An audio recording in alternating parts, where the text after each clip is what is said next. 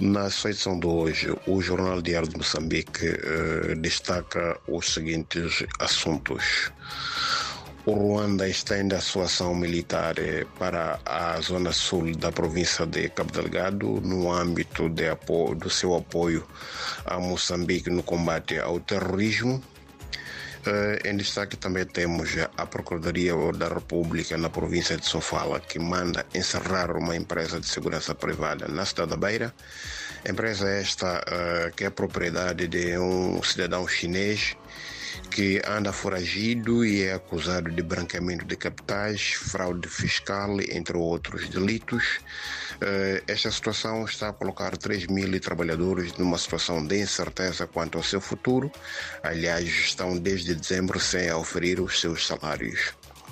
Uh, também temos o, os importadores informais uh, em Maputo que uh, estão preocupados com os ataques que têm sido protagonizados por indivíduos até aqui desconhecidos na vizinha África do Sul.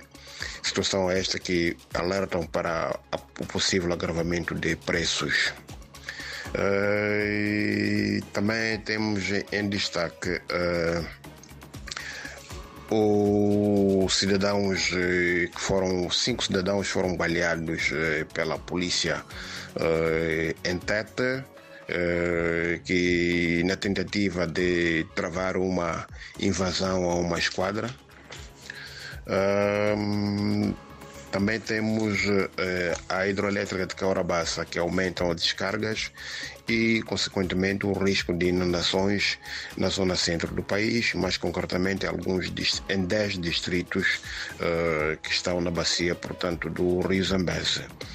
Eh, também temos a Renamo que considera uma incógnita o encerramento da sua última base no âmbito do processo de de mobilização, desarmamento, reintegração dos seus homens armados.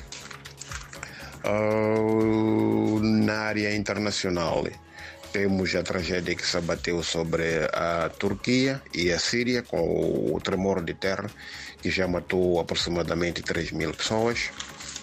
Uh, no desporto temos jogadores e treinadores da Seleção Nacional de Futebol, os Mambas, que faltaram ao encontro convocado uh, pelo governo para uh, discutir os problemas que se registraram no CANI interno recentemente disputado na Argélia, deixando deste modo o secretário do Estado do Desporto e elementos da direção da Federação Moçambicana de Futebol a falarem sozinhos.